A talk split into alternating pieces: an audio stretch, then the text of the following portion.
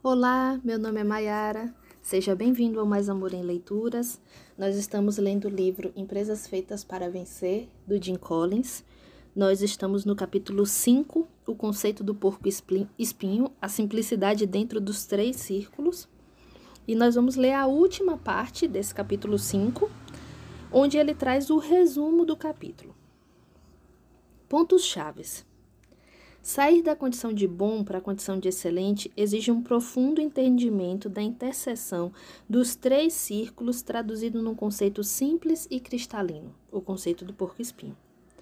Aquilo que lhe desperta profunda paixão precisa estar intercalado com o que aciona o seu motor econômico e com a atividade que pode ser em que você pode ser a melhor pessoa do mundo. A chave está em entender em que atividade a sua organização pode ser a melhor do mundo. E igualmente importante saber em que atividade ela não consegue ser a melhor do mundo. Não em que atividade ela não quer ser a melhor do mundo. O conceito do porco-espinho não é uma meta, estratégia ou intenção. Ela é uma compreensão. Se você não consegue ser o melhor do mundo em seu negócio estratégico, então o seu negócio não pode formar a base de seu conceito do porco-espinho. O entendimento do conceito de melhor do mundo é um padrão muito mais rigoroso do que uma competência essencial. Você pode possuir uma competência, mas não ter necessariamente a capacidade de ser de fato o melhor do mundo nessa mesma competência. Inversamente, pode haver atividades nas quais você poderia se tornar o melhor do mundo, mas que para as quais você não possui competência no momento.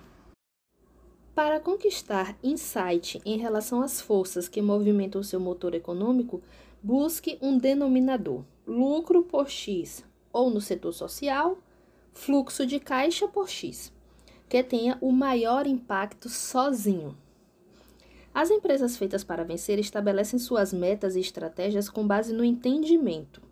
As empresas do grupo de comparação direta estabelecem suas metas e estratégias com base em bravatas.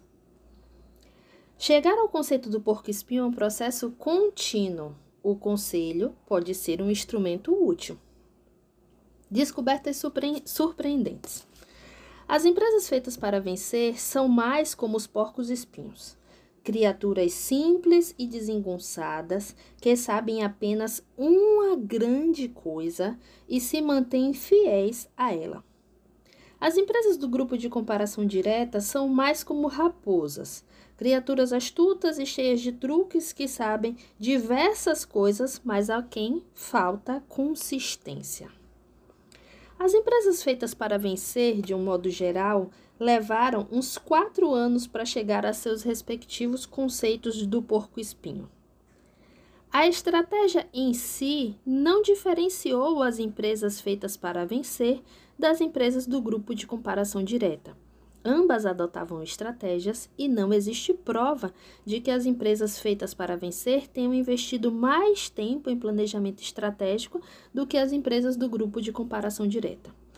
Você não precisa estar em um grande setor para produzir um bom resultado duradouro. Não importa o quão ruim é o setor, toda empresa feita para vencer descobriu como produzir retornos econômicos verdadeiramente superiores.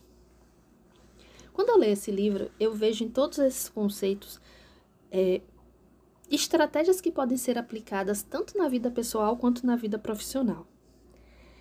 E, e me preocupou logo quando eu comecei lendo esse capítulo qual seria o meu denominador, né? O, aquilo que que está em conjunto desses três círculos, né? O que é que partindo um pouco do, do âmbito profissional partindo para o pessoal, o que é que me desperta uma paixão, o que é que aciona o meu motor econômico que gera renda para mim e no que é que eu sou a melhor do mundo. Então, é, e me trouxe também um conforto a leitura do próprio capítulo, saber que esse entendimento não é um, um insight que vai vir do dia da noite, mas é uma procura diária.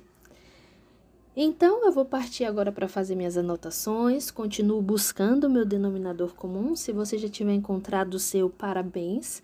Se não, vamos continuar aí. A média é de uns quatro anos para conseguir, cada dia construindo um pouquinho.